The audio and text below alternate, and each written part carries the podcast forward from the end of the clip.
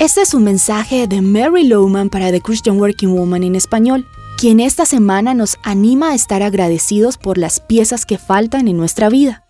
Todos tenemos piezas faltantes. Para ti puede ser un matrimonio, algo que siempre deseaste pero que no lograste alcanzar, no haber recibido un hijo, o no tienes el trabajo que quieres, o te falta la seguridad económica. Cada uno tenemos una pieza diferente que falta, pero podemos aprender a estar agradecidos aún por eso que no tenemos. Pablo nos aconseja a dar gracias en toda circunstancia, y debemos aprender a hacerlo. Sin embargo, si en tu vida hay una pieza faltante, quizás estás pensando, yo no siento dar gracias por esa pieza que me falta. Pero ¿no es genial que Pablo no dijera que teníamos que sentirlo? Leamos Hebreos 13:15. Así que ofrezcamos continuamente a Dios, por medio de Jesucristo, un sacrificio de alabanza, es decir, el fruto de los labios que confiesan su nombre. Puedes ofrecer un sacrificio de alabanza así no sientas ganas de alabar. Creo que un sacrificio de alabanza es cuando todo tu ser no desea alabar, pero alabas de todas maneras. ¿Y cómo haces eso? Hablar palabras de agradecimiento y alabanza. Las palabras son el fruto de tus labios y este versículo de Hebreos nos habla de usar el fruto como un sacrificio de alabanza.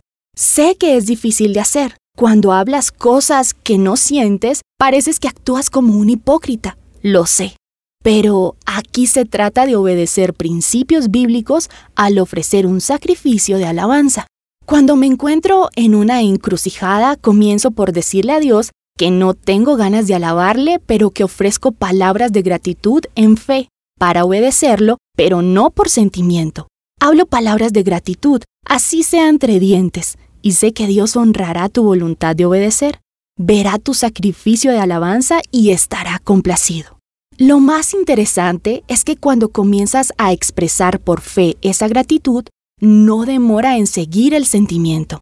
Ayuda a pensar en la voluntad como el motor de tu tren y las emociones y los sentimientos como los vagones. Estarás bien si permites que la voluntad mande sobre tus emociones, pero si las emociones rigen tu voluntad, te encontrarás en un caos constante. Así que hoy, dale gracias a Dios por esas piezas que te hacen falta. Encontrarás copias de este devocional en la página web de christianworkingwoman.org y en español por su presencia radio.com, SoundCloud, Spotify, Amazon Music y YouTube.